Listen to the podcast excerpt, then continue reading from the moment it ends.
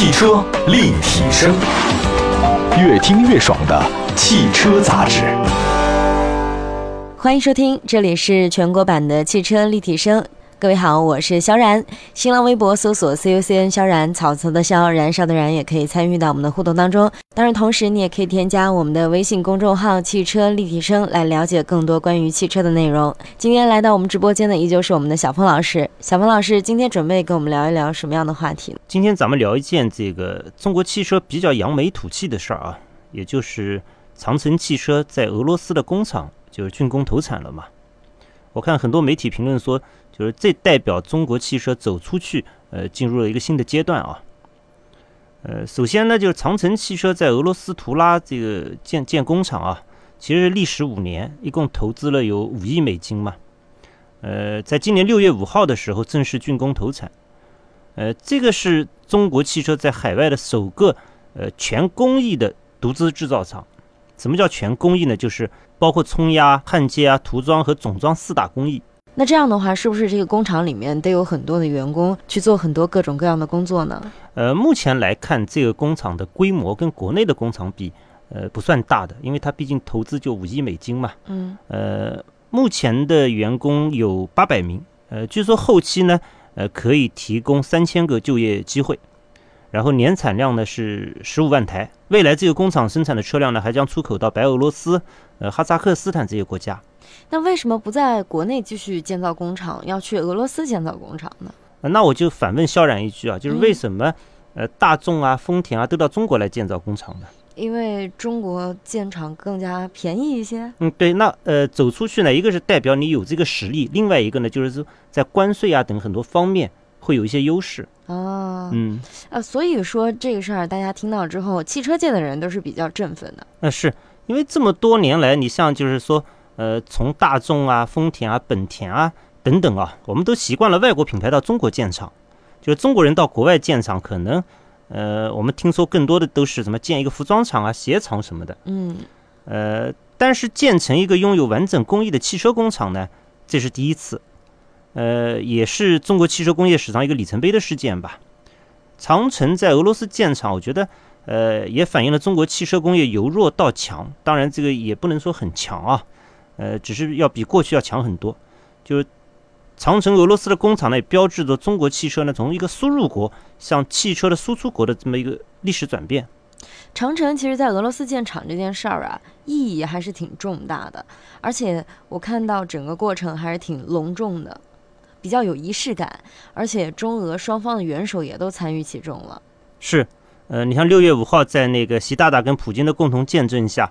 呃，长城汽车的董事长魏建军和俄罗斯的图拉州的州长，图拉也就是这个长城俄罗斯工厂的这个所在地嘛，嗯，共同签署了长城汽车在俄罗斯图拉工厂第二阶段的投资意向协议啊，就是目前竣工的可能是比如说一期，后面还有二期，嗯，呃，随后两国元首还共同在克里姆林宫参观了长城汽车俄罗斯图拉工厂呃下线汽车展。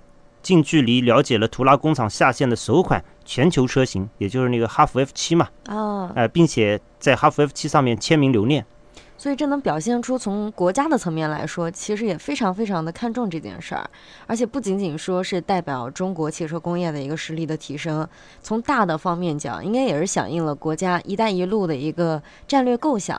嗯，是，呃，“一带一路”我的理解就是主要将中国的产能啊、技术，包括品牌啊向外输出嘛。呃，谋求共赢，呃，大家都知道，中国汽车的产能其实现在是严重过剩的。对。呃，到了必须走出国门的时候了。其实自主品牌都想走出去，但是呢，呃，这不是说你想出去就能出去的。嗯。还要看实力。呃，这次呢，长城是率先实现了走出国门，在国外建这个全工艺制造工厂的这么一个，算是一个壮举吧。嗯。就这些年，长城在国内市场表现的也是非常好。通过这件事儿呢。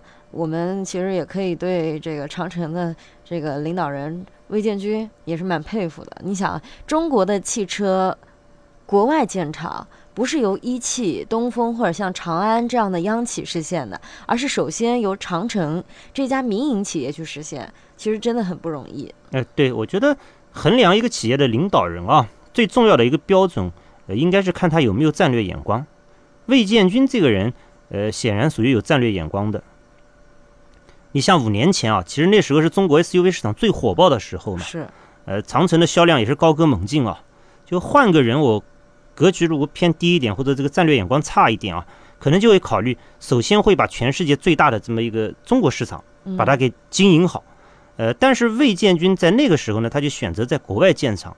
五年过去了，然后现在这个国内的车市比较低迷啊，我相信现在可能有很多车企，呃，特别是自主品牌的车企啊，也想走出去，但这个时候反应过来呢，其实跟五年前的魏建军相比啊，呃，显然是落后了。这样看起来，魏建军好像就是一个从未来穿越过来的人，就是特别有这种对未来的考量，还有一定的商业头脑。但是我有一点不明白，就是我也看了网上的很多资料，其实中国的这个汽车企业很多年前就已经有过走出国门，好像有些品牌啊，就比如说奇瑞、吉利，在国外也是有工厂的。那为什么大家对长城的俄罗斯工厂这么关注呢？哦，是这样的。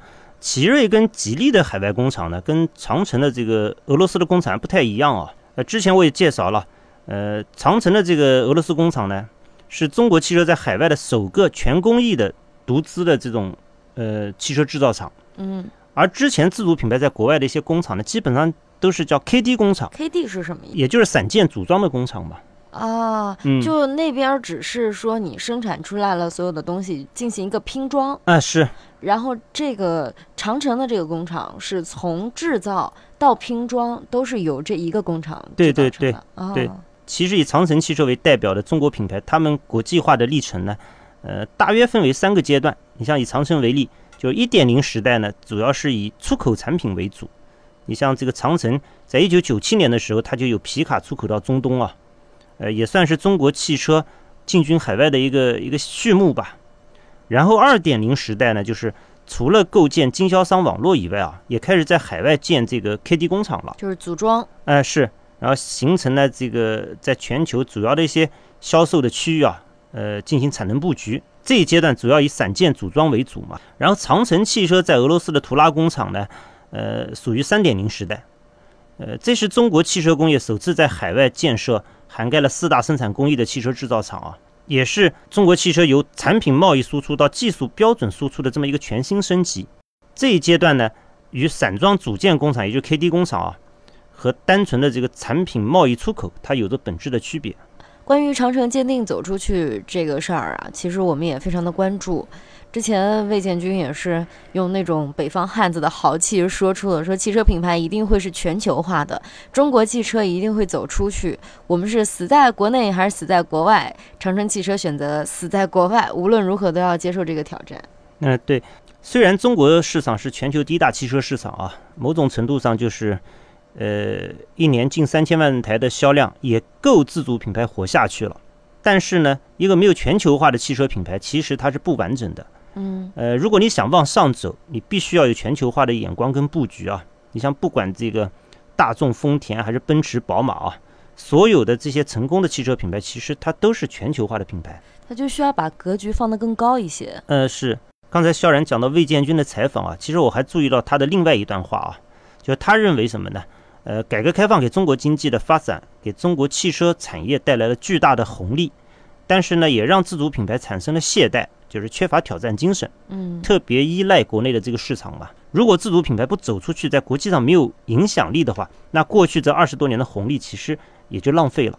其实长城在图拉工厂首先投产的是这个 F 七啊，嗯，但是我们知道哈弗比较有名的 H 六是吧？H 六啊，或者是其他的一些我们比较熟知的，但是这个 F 七好像。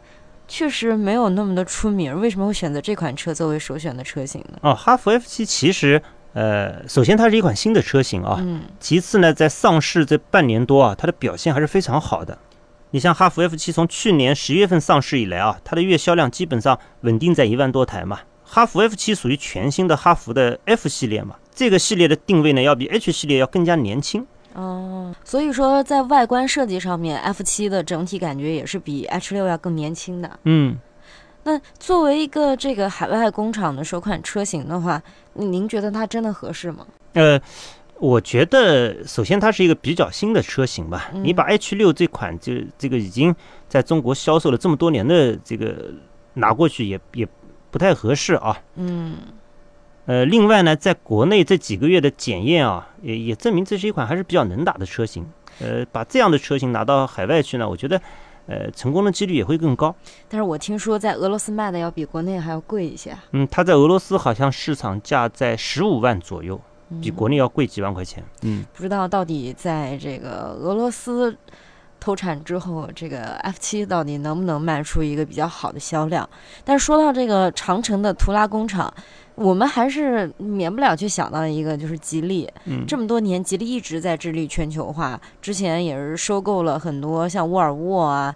它的这个乘用车业务，还有之前成为了戴姆勒最大的股东，包括还收购过英国的猛童，收购过宝腾，还有路特斯。其实，在这样的情况下，是不是说这个吉利更有全球的意识呢？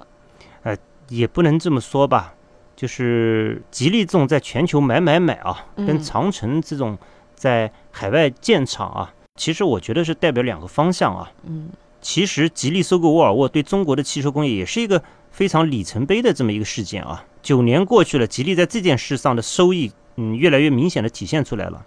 你比如像吉利现在的大杀器，就是那个叫 CMA 架构，其实就是由沃尔沃主导，呃，然后吉利跟沃尔沃共同研发的。在这个中级车的基础模块架构上呢，呃，现在有沃尔沃的 x C 四零、领克的零一和吉利星越等车型啊。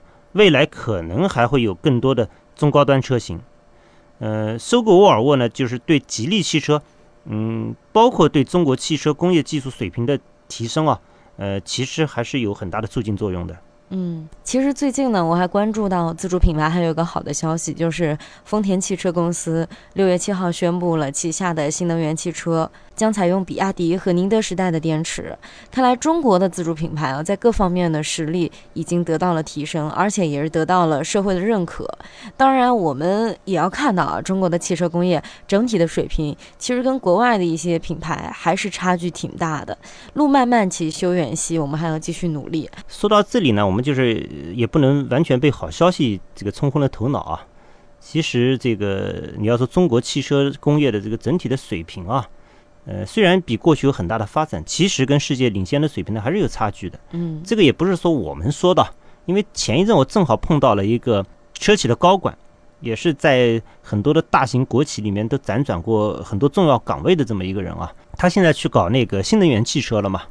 他说中国的这个在燃油车这个方面啊，在核心技术上跟老外比，那差距还是相当的大。嗯所以呢，他在这个即将退休的这么一个年龄呢，他也呃有这个去做新能源的这么一个机会啊，他就义无反顾的去做新能源汽车了。他觉得新能源汽车呢，可能中国目前相对来讲跟老外还是处于一个水平嘛。嗯，应该算说是一个突破口。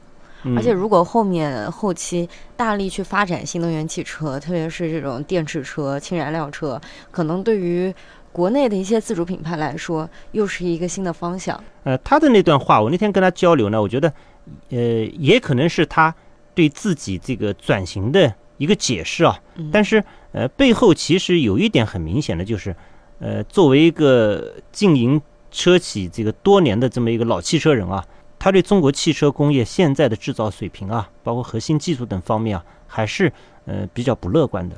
之前看到一个说法，说之前这个买买买的吉利公司，其实就是在不断的去研究。这个无论是沃尔沃还是戴姆勒公司的一些新的产品，还有一些新的技术，那现在也是制造出了自己很多的好车。那可能这个方向跟我们刚刚说的长城汽车在国外开厂的这两个方向，两条腿走路，可能也是今后自主品牌一个成长的方向。嗯，对，吉利购买戴姆勒的那个股权，其实就跟收购那个沃尔沃还不完全一样啊。嗯收购沃尔沃对他来讲，呃，其实还是帮助非常非常大的。嗯，听说后面这个吉利公司和戴姆勒公司将会联合制作一个子品牌，然后再去重新规划它的旗下有一个 Smart 车型，对他们现在已经已经在已经做，在做了，嗯，已经官宣过了。所以可能以后啊，我们能看到的这个 smart 就不是原来的 smart 了。当然，我们看到的这个原来的吉利也不是曾经的那个吉利了。其实，所有的这个自主品牌都在往一个好的方向去发展，只是大家的途径不一样。当然，这个在俄罗斯造厂这个事件，对于长城来说是一个里程碑，对于中国的汽车工业来说也是一个里程碑一样的事件。所以呢。这个不妨大家打开思路，看一看还有什么样更好的方式去把中国汽车业跟国际接轨。以上就是我们今天汽车立体声的全部内容，感谢各位的收听，我们下期节目再见，拜拜。